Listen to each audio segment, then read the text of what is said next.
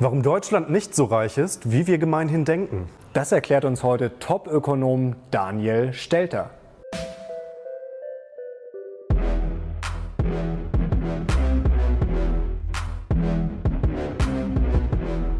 Servus Leute und herzlich willkommen in unserem neuen Video. Wir sind die Mission Money, dein Kanal für mehr Geld, Motivation und Erfolg. Und heute, Leute, haben wir wirklich wieder einen Special Guest für euch und er ist wirklich speziell für uns, denn er hat sich sozusagen mitverantwortlich gezeichnet für unser erstes Blockbuster-Interview. Wer das nochmal sehen will, kann sich hier oben reinklicken. Er gilt als einer der klarsten und profiliertesten Denker Deutschlands. Auf seinem Blog Think Beyond the Obvious widmet er sich regelmäßig Themen wie zum Beispiel der Eurokrise und jetzt hat er ein neues Buch geschrieben und das heißt Das Märchen vom reichen Land und damit wollen wir, darüber wollen wir heute sprechen und mit ihm, wir sagen herzlich willkommen, Schön, Dr. Daniel Stelter. Hallo.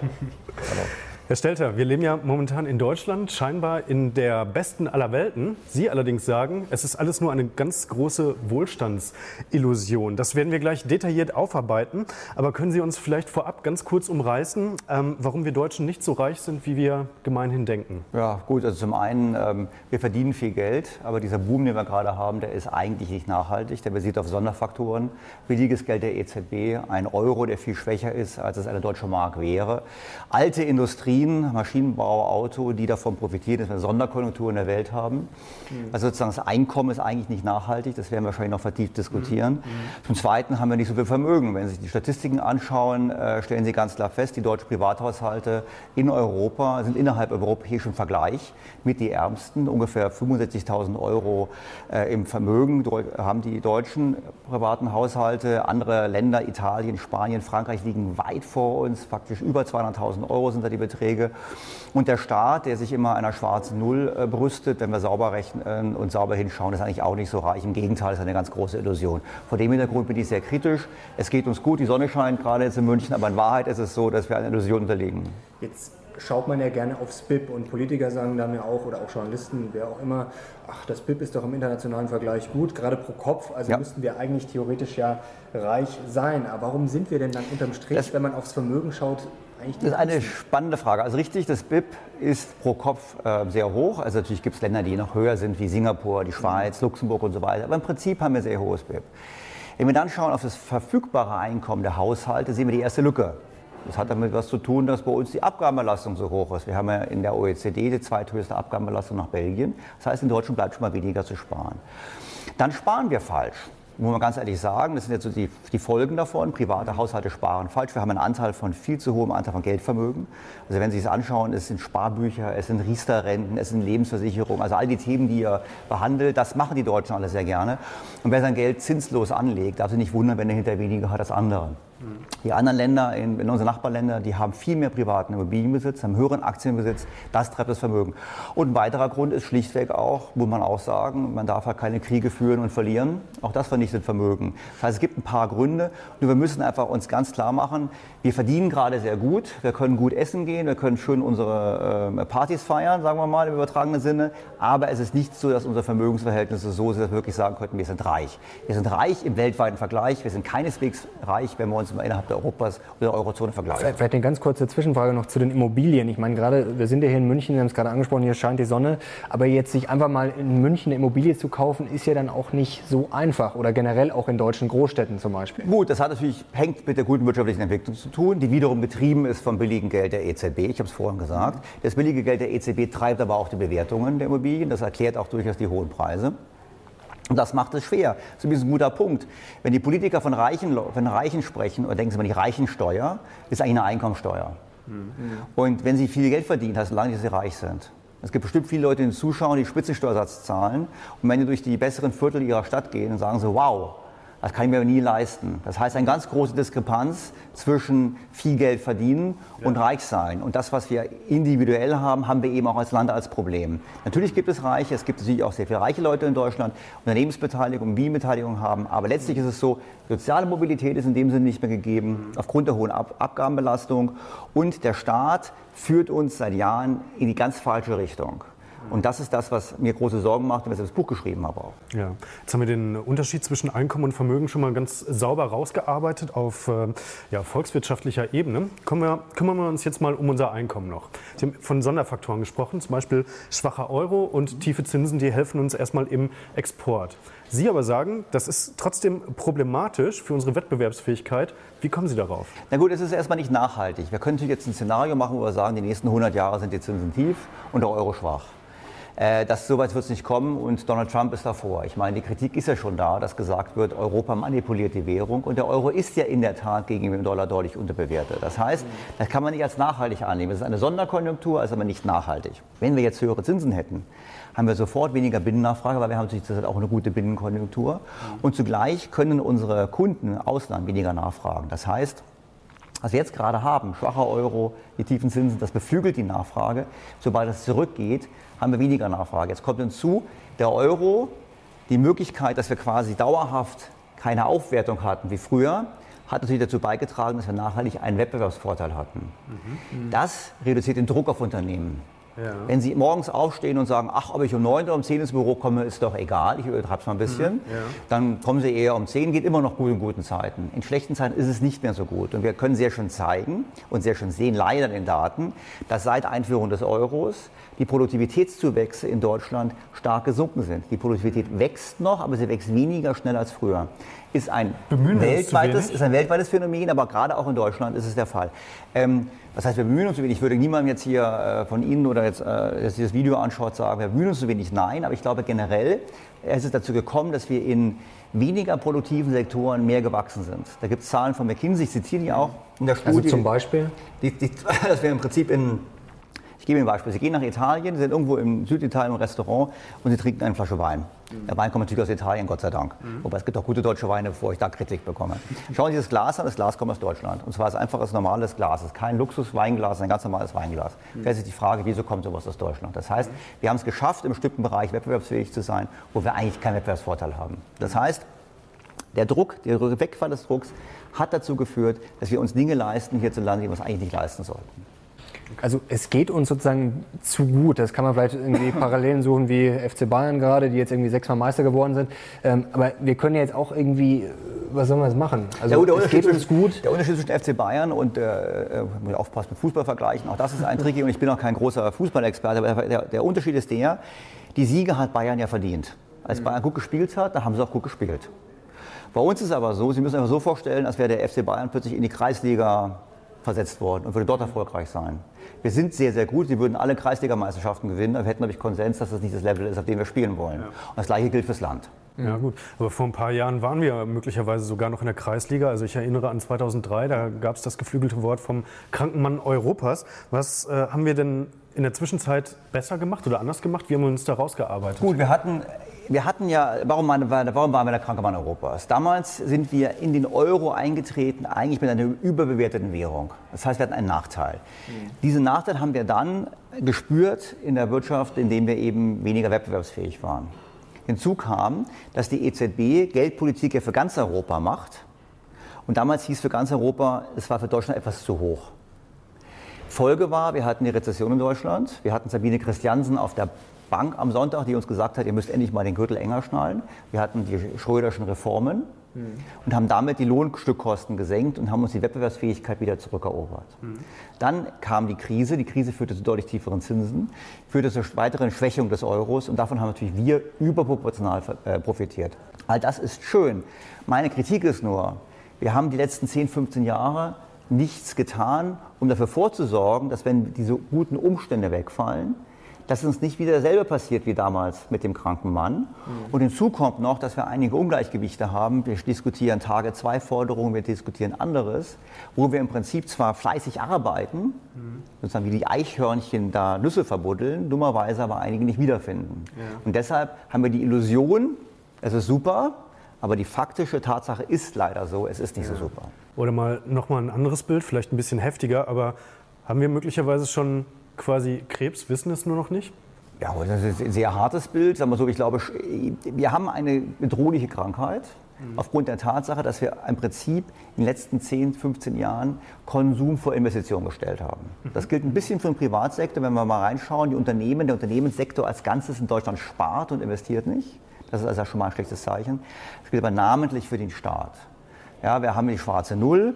Die schwarze Null ist ein, eigentlich keine Leistung der Politik. Weil, let's face it, ohne Mario Draghi gibt es die schwarze Null nicht, weil die Zinsen so stark gefallen sind. Ohne Eurokrise gibt es die, die schwarze Null nicht. Man kann so sagen, naja, weil Frau, Frau, Merkel und Herr Schäuble die Eurokrise nicht gelöst haben, sich geweigert haben, musste Draghi einspringen. Und die Hauptprofiteure des billigen Geldes sind dann Frau, Frau Merkel, weil sie dann dasteht mit einer guten Wirtschaft. Ja, okay. Das ist der erste Punkt. Der zweite Punkt ist aber, Sie haben auch ein bisschen gespart. Und wo haben Sie gespart? Bei den Infrastrukturinvestitionen. Mhm. Ja, Infrastrukturinvestitionen, wir, ich habe die Zahlen jetzt gerundet. Ich meine, wir haben ähm, die Hälfte aller Autobahnbrücken ist aus den 60er, 70er Jahren, ist eigentlich wirtschaftlicher Totalschaden, müsste ersetzt werden. Ungefähr 15 bis 20 Prozent der Bundesautobahnen müssten dringend ersetzt werden. In Nordrhein-Westfalen geht man davon aus, dass ungefähr die Hälfte der Landstraßen ersetzt werden müssten. Äh, wir haben Digitalisierung.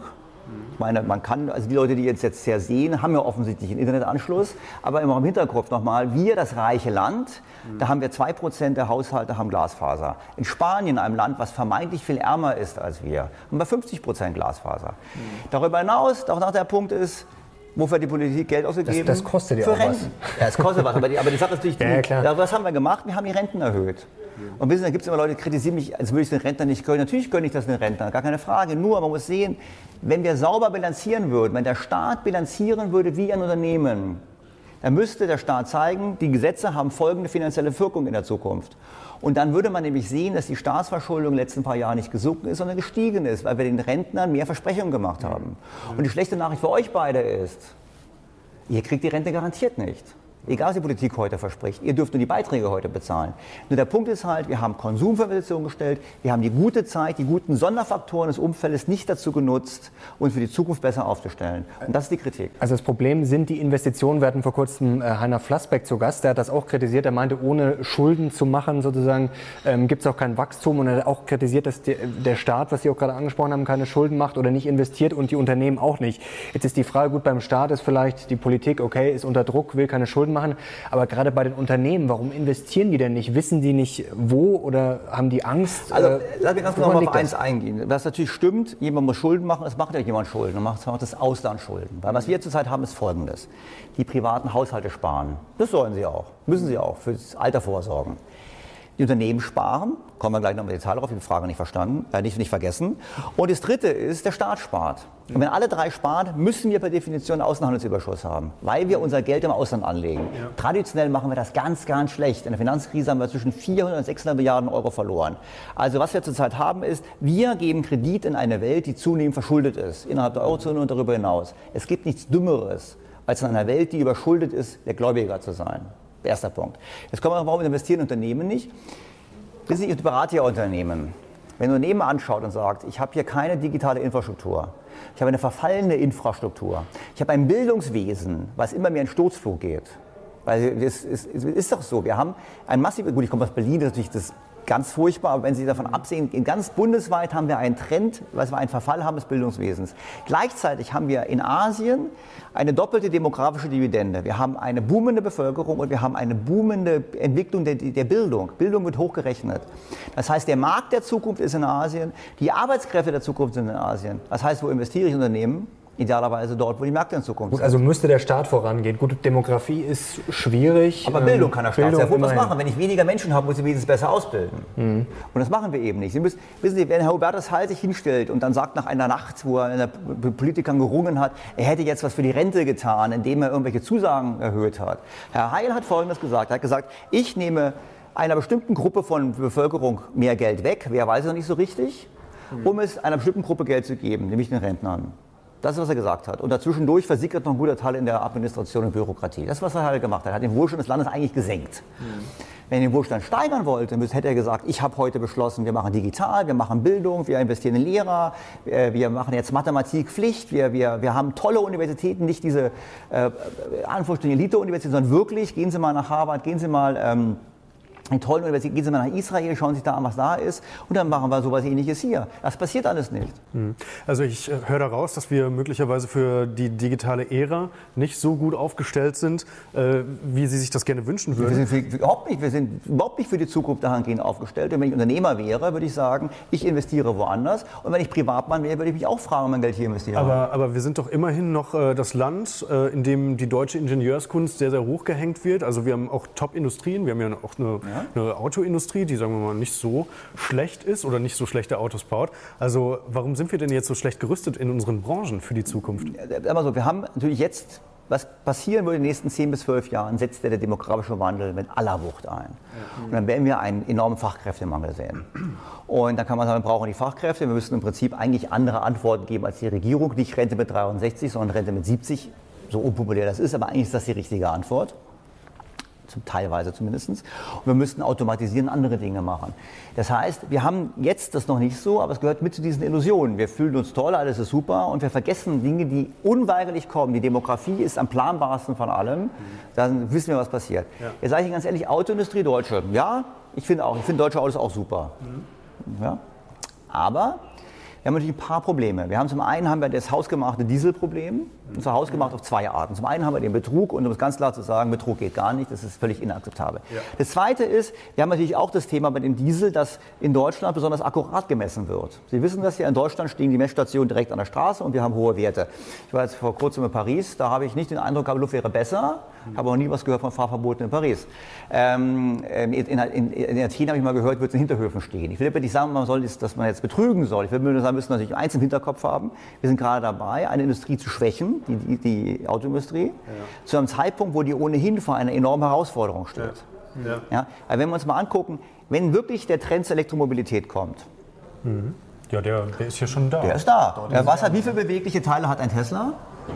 Bewegliche Teile, das ist 18. 18, steht, in, steht in Ihrem Buch. Ja, habe ich auch immer zitiert. Da muss ich noch mal gucken. So, und ich glaube, normalerweise so ein BMW kauft man 1800. Ja, ja, okay. Die sind dann halt auch einfacher zu bauen. Es ist ganz einfach, es ist einfacher zu bauen. Sie brauchen das Getriebe. Fahren Sie, ich habe ein schönes Auto, ein deutsches Auto mhm. natürlich. Tolles Getriebe, alles super, Motor ist toll. Ja, der Motor ist in Zukunft einfacher. Getriebe habe ich keins mehr. Ich habe weniger. So, das heißt, da ist ein Umbruch droht da, mhm.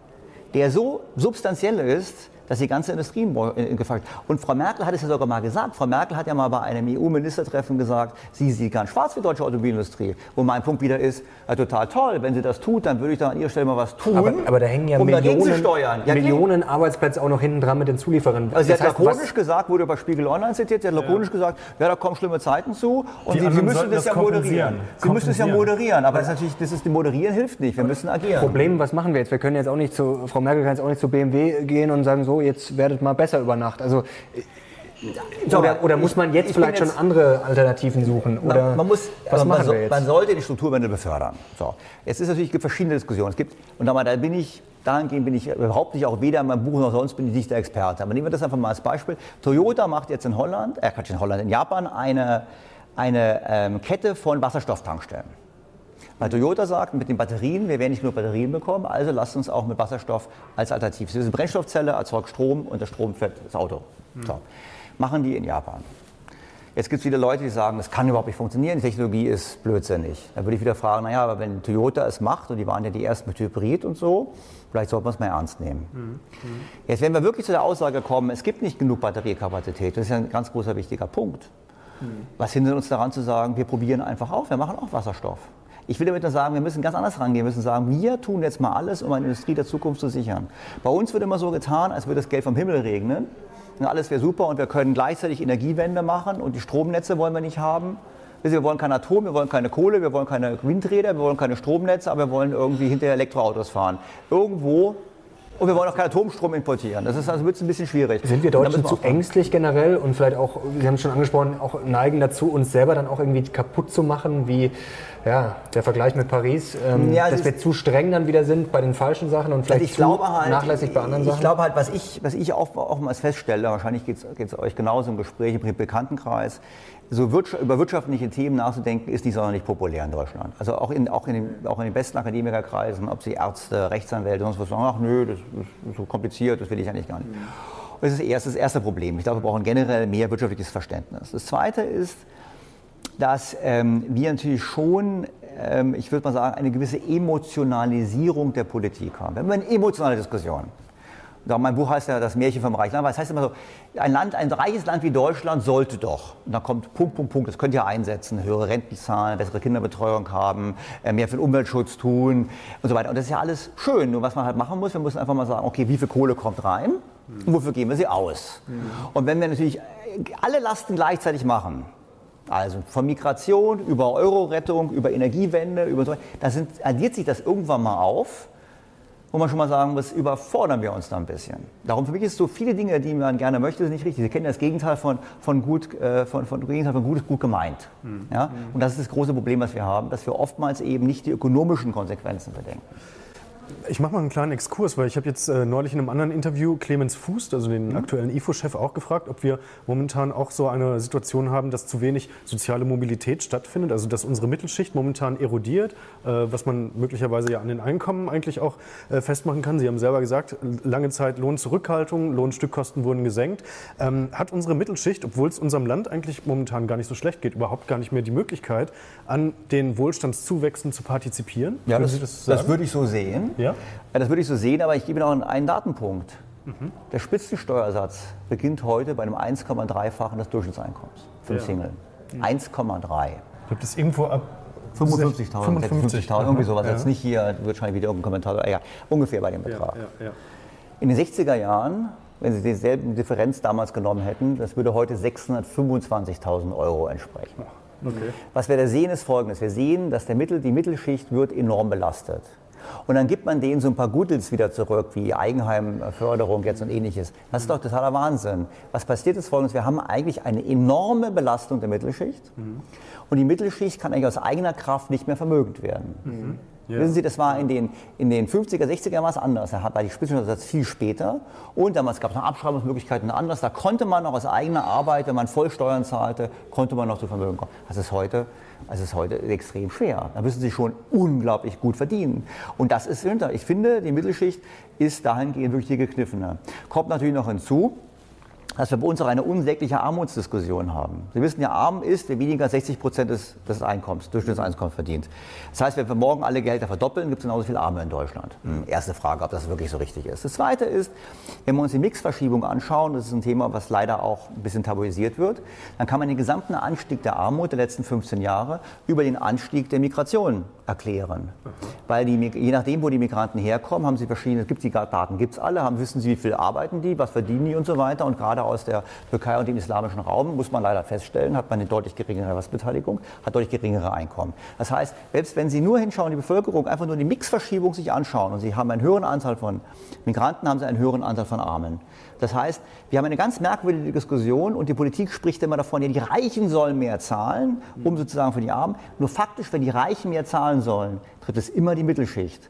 Weil die wahrhaft Reichen sozusagen aus verschiedenen Gründen davon nicht betroffen sind. Zum einen haben sie viele Möglichkeiten, sich woandersweitig zu, zu orientieren oder deren Reichtum steckt in Unternehmen, wo die Politik zu Recht sagt, wir wollen die Unternehmen nicht gefährden, indem wir der Erbversteuer und ähnliches erheben. Das ist ein Dilemma, aber die Mittelschicht, lange Antwort, sorry, die Mittelschicht ist in der Tat bei uns die gekniffene mhm. und die wird am meisten auf gut Deutsch hochgenommen oder veräppelt, wenn die Politiker sagen, ein reiches Land wie wir, Punkt, Punkt, Punkt, heißt im Klartext, ihr Mittelschicht, ihr dürft wieder was bezahlen. Aber wie können wir jetzt einmal fair die wirklich Reichen, die sich ja auch durchaus leisten könnten, äh, beteiligen? Wie gesagt, Unternehmen jetzt zu schwächen, bringt uns ja auch nichts. Mhm. Ähm, ist eine Vermögensteuer theoretisch irgendwie aus Ihrer Sicht sinnvoll? Also es ist, schauen Sie, Unterne Länder, die hohe Erbsteuern haben oder hohe Vermögensteuern haben, haben auch sehr deutlich tiefere Einkommensteuern. Schauen Sie mal in die USA. Mhm. Das heißt, ich halte die Diskussion für völlig daneben. Also es ist meines Erachtens, fangen wir erstmal damit an. Brauchen wir höhere Steuern? Nein, wir brauchen überhaupt keine höheren Steuern, wir brauchen tiefere Steuern. Und es wäre richtiger, wenn der Staat keine äh, schwarze Null machen würde, sondern Schulden machen würde. Dann könnten wir unsere Ersparnisse wieder beim Staat anlegen, wie in früher. Wir hätten etwas höhere Zinsen auch.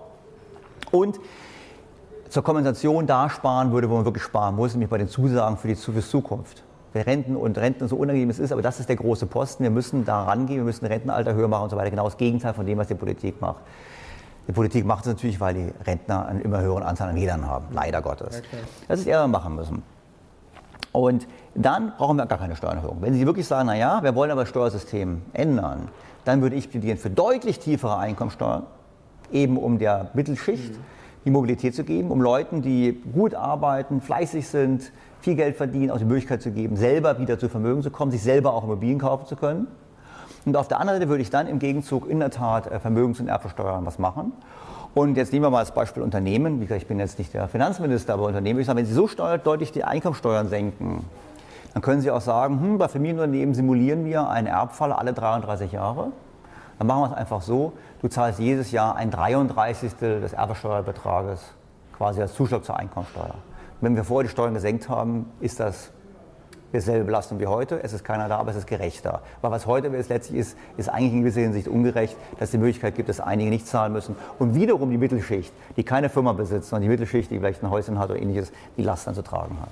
Aber ist die Mittelschicht möglicherweise nicht auch ein bisschen selber schuld? Provokante Frage. Also wir haben ein ganz gutes BIP pro Kopf, aber unser Vermögen pro Kopf ist im zumindest im europäischen Bereich nicht so ganz gut. Also ja, ja wie, wir, sind die Deutschen zu doof, für Geld anzulegen? Na gut, erstmal ist es natürlich Oder? so, wir haben die Politiker, die wir gewählt haben. Ja, es gibt ja. so Leute, die kritisieren Frau Merkel, Frau Merkel allein ist es ja nicht. Es ist ja letztlich ist das, was wir als Politik, Politik gewollt haben in den letzten Jahrzehnten. Das muss man erstmal sagen. Erste Aussage. Die zweite Aussage ist, ja, wir legen unser Geld falsch an. Ähm, hat was damit zu tun, dass die Politik uns natürlich über Jahre hinweg in die falschen Anlagenformen getrieben hat. Sie denken sich an die steuerliche Bevorzugung der Lebensversicherung. Sie denken an Riester-Rente und so weiter, wo im Prinzip mit hohen Spesen Leute investieren in niedrig rentierte Assets.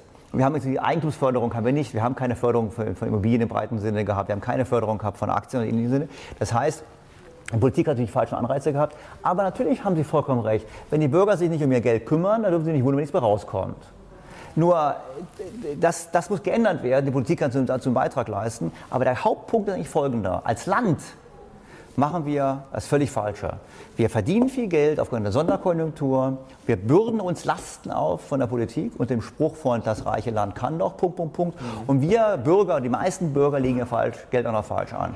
Und das ist eine, wenn wir das zusammenpacken und dann auch sagen, okay, die demografische Entwicklung spricht aber leider gegen uns. Es ist einfach so. Zuwanderung hin oder her. Und wir haben die ungelösten Probleme in der Welt. Das ist zum einen die Eurozonenkrise, lange nicht beendet ist, haben wir damals ja schon besprochen. Und die weltweite Verschuldung, die nach wie vor weiter ansteigt.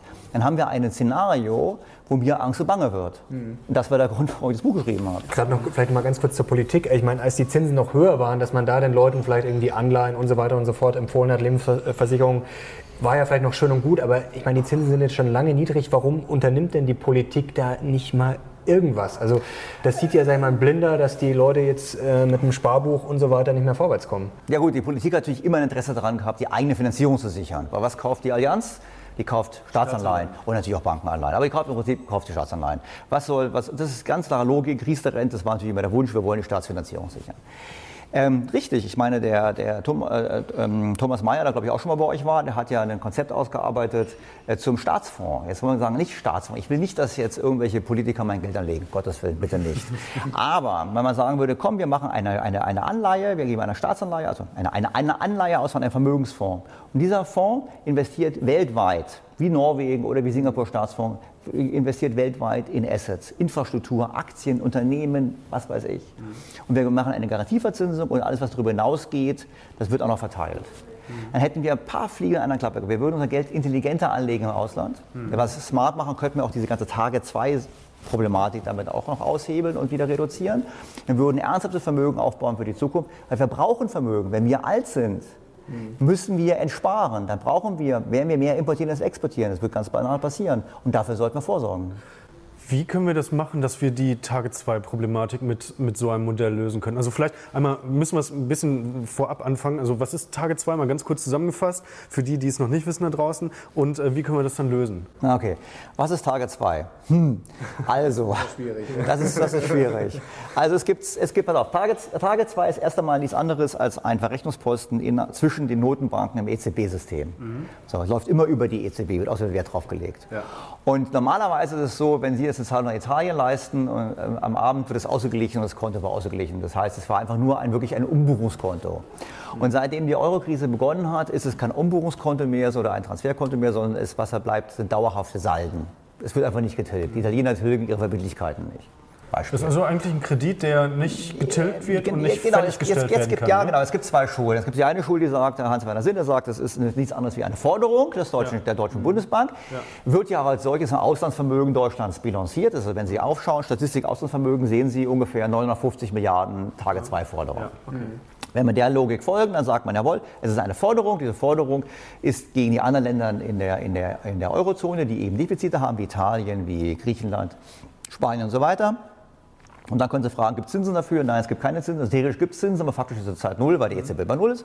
Und kann ich es irgendwann mal fällig stellen? Nein, ich kann es nicht fällig stellen. Also können Sie auch sagen, es ist ein zins- und tilgungsfreier Kredit in alle Ewigkeit, also verschenktes Geld. Schule 1. Dann gibt es die anderen, die sagen, ja, nein, also es ist eigentlich nur ein Verrechnungsposten und es zählt alles gar nicht so und so weiter. Es, es wird nur relevant, wenn die, wenn die Eurozone auseinanderfallen sollte. Ja. Und äh, da bleibe ich dabei. Irgendwann wird die Eurozone auseinanderfallen. Und bis es soweit ist, können das andere wie Italien damit gut, gut erpressen. Also das ist so ein bisschen so die Situation. Dabei da kann man tief einsteigen, ähm, ob nun Forderung, nicht Forderung. Ich glaube, für uns ist das Wichtigste einfach, es ist ein erheblicher Teil des Auslandsvermögens. Und spätestens dann, wenn der Euro in Turbulenzen gerät, haben wir da ein Problem. Und dann verlieren wir einfach Geld. Ja. So was könnte man machen. Im Prinzip der Abbau ist ganz simpel. Wir müssen einfach in den Ländern einkaufen gehen. Also ganz einfachste Möglichkeit. Wir fahren alle in Tagen im Urlaub ganz viel und geben unser Geld immer noch aus. Helfen wir, die Tage zwei Forderungen auszubauen. Wir kaufen alle Ferrari. Hm, die kann man nicht jeder leisten. Viele für, für 500 und sonst wo und verkaufen mehr aus Italien und machen so einen Abbau. Das ist Modell 1. Oder Sie kaufen sich Ferienhäuser in der Toskana und so weiter und so fort. Oder so ein Fonds geht halt hin, ein Staatsfonds geht halt hin und sagt, okay, wir kaufen halt Infrastruktur in Italien. Wir kaufen die Autobahnen und machen es besser als andere. Ah, okay. Der deutsche Staatsfonds kauft die italienischen Autobahnen. Hilft sofort. Wir bauen Forderungen ab, tauschen im Prinzip eine Forderung gegen eine Real Asset. Ja. Und da bin ich immer dafür. Ich hätte lieber, würde ich, wäre ich Eigentümer der italienischen Autobahnen als Eigentümer irgendwelcher italienischen Tage-2-Verbindlichkeiten oder Staatsanleihen. Ganz einfach. Ja. Also immer noch unter Voraussetzung, dass es dann auch wirklich auf Dauer nicht zu einem eigenen ähnlichen Tatbeständen oder ähnlichem kommt. Nur wenn wir da sind, dann reden wir echt von Armageddon. Das ist dann ganz schwierig. Jetzt gibt es ja auch wieder Experten, die sagen, okay, Deutschland profitiert vom niedrigen Euro, weil wir natürlich besser exportieren wir können. Ähm, und zum Beispiel auch mit den Forderungen theoretisch, dass wir den Ita- Italienern den Konsum finanzieren, wenn man das so sehen will. Und die kaufen ja dann vielleicht auch mal ein deutsches Auto und so weiter und so das, fort. Kann man das so auch sehen? Das kann man so sehen, nur jetzt ganz ehrlich, also der Italiener kauft einen BMW. Davon profitiert der, die Eigentümer von BMW und davon profitieren die Arbeitnehmer von, äh, von BMW und davon profitiert jetzt München, weil es ein paar Steuereinnahmen hat und der Herr Schäuble profitiert und so. Es profitieren aber nicht alle Deutschen. Aber alle Deutschen haben die Forderung. Das heißt, es ist auch eine Verteilung, also eine Umverteilung zwischen Bevölkerungsgruppen. also auch eine Illusion eigentlich irgendwo. Naja, es ist, letztlich ist es so, es ist ein Subventionsprogramm für unsere eigene Industrie, was wir selber bezahlen. Und das hat eine Verteilungswirkung. Wenn alle Deutschen das bezahlen, weil wenn, wenn, nochmal, wenn wirklich die Tage-2-Forderungen wirklich ausfallen würden und wir den Schaden haben, haben alle deutschen Steuerzahler den Schaden. Und nicht nur diejenigen, die vorher die Autos verkauft haben. Und das ist ein bisschen das Dilemma. Und was ich halt kritisiere, ist, dass die Politik da nicht gegensteuert, sondern eigentlich ungebremst weiter in dieselbe Richtung marschiert. Und eigentlich damit den Schaden potenziert. Brauchen wir denn Europa um jeden Preis eigentlich? Also in meinem Buch habe ich ja, sage ich ja folgendes, ich sage, die Politik hat zwei Grund, Grundglaubenssätze. Vor dem Hintergrund der demografischen Entwicklung, vor dem Hintergrund, dass sie fürs Alter nicht vorgesorgt haben, dass sie Versprechungen gegeben haben, die nicht halten können, haben sie zwei Glaubensgrenze. Der erste ist, wir brauchen Migration, weil nur mit Migration Sozialkassen finanzierbar. Thema kommen wir noch drauf, stimmt nicht.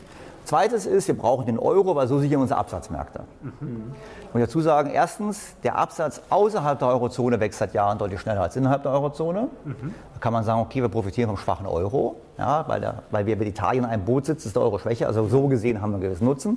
Innerhalb der Eurozone ist nicht mehr so. Nur, was nützt es mir denn, wenn ich viele Waren exportiere und ich im Gegenzug Forderungen aufbaue ans Ausland? entweder zinslos in Tage-2-Forderungen oder sonst wo auf der Welt und im Zuge der unvermeidlich auf uns zukommenden Entwertung der Schulden, weil die Schulden sind so stark gewachsen, die können gar nicht mehr bedient werden.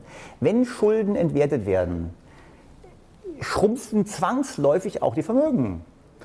Und das heißt, wie sind wir, als ob ich es vorhin gesagt habe, als es gibt nichts Dümmeres, als in einer überschuldeten Welt Gläubiger zu sein. Ja, definitiv. Aber da, dahinter steckt ja die Annahme, dass es sich wirklich immer um Forderungen handelt, weil es kann ja auch sein, Maschine wird äh, nach China exportiert, Geld kommt einfach rein und dann ist ja. Nee, es ist nicht so. Dann, dann kommt das Geld theoretisch rein, dann können wir in Buchhaltung einsteigen, dann bauen wir dort, dann baut die Bank dann. Dann ist zwar auf ihrem Konto das Geld da, aber die Bank baut die Forderung auf. Ans Ausland. Es ist ganz banal so, wenn Sie mehr exportieren, als Sie importieren an Waren und Dienstleistungen, exportieren Sie auch mehr Geld, als Sie importieren. Die bauen Auslandsforderungen auf. Sie können sagen, naja, der Maschinenbauer, der die Maschine ähm, verkauft, der baut dann in China eine Fabrik. Das stimmt. Das würde, das würde auch gelten. Und in der Tat bauen wir nicht nur Forderungen auf, wir investieren ja auch im Ausland. Aber wenn Sie die Zahlen anschauen, der Anteil, der wirklich in Realvermögen investiert wird, ist verschwindend klein verglichen zu dem, was in Forderungen investiert wird. Wie stehen Sie denn jetzt generell zu den Schulden? Es wird uns ja immer erzählt, oh Gott, die Schulden sind hoch und das wird auch die nächste, nächsten Crash auslösen, weil die Schulden noch nie so hoch waren.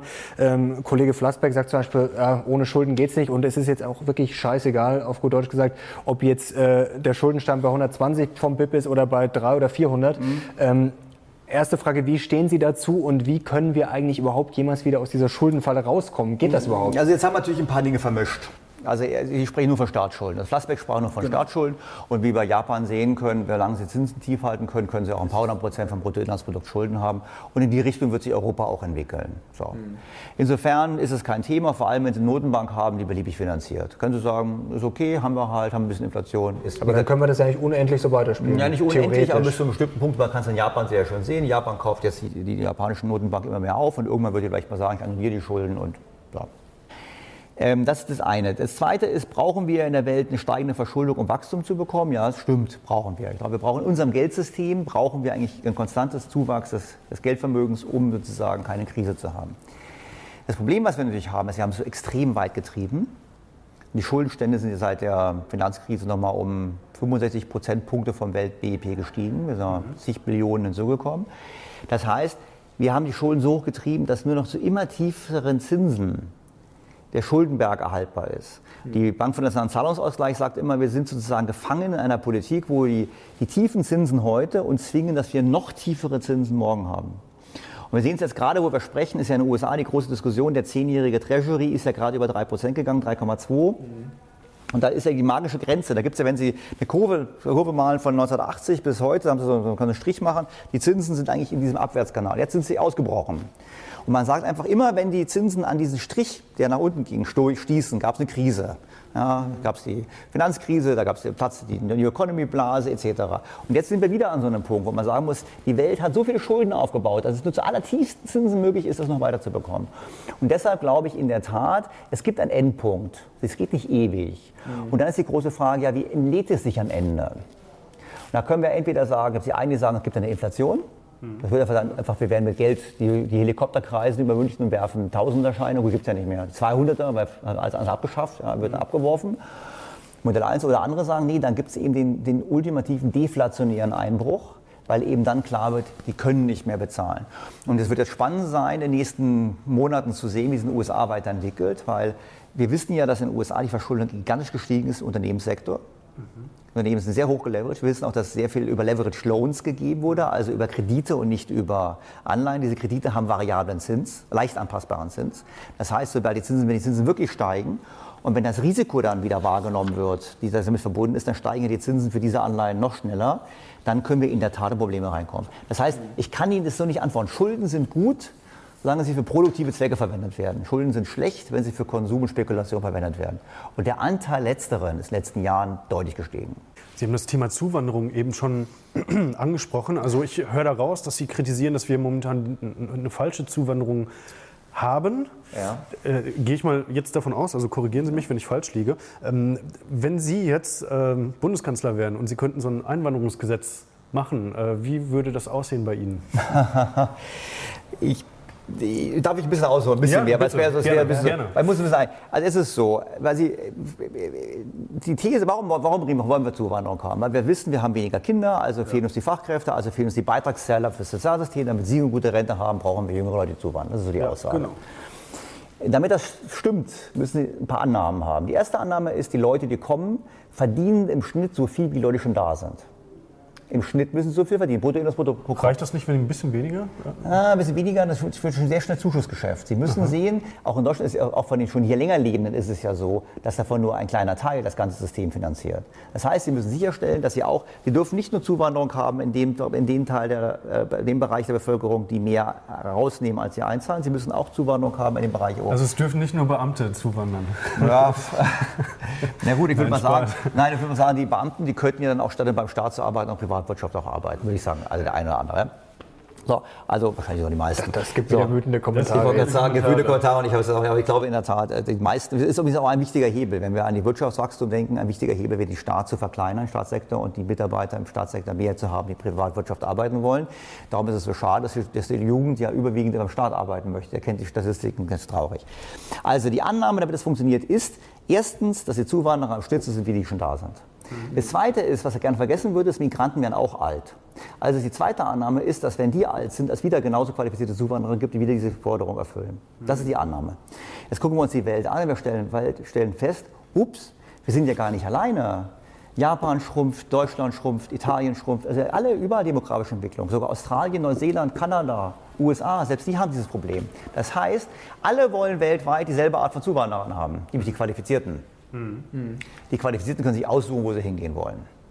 Und das ist sozusagen das Erste, da muss man schon mal sagen, wollen die dann alle zu uns? Weil die Sprache ist nicht so einfach für Englisch.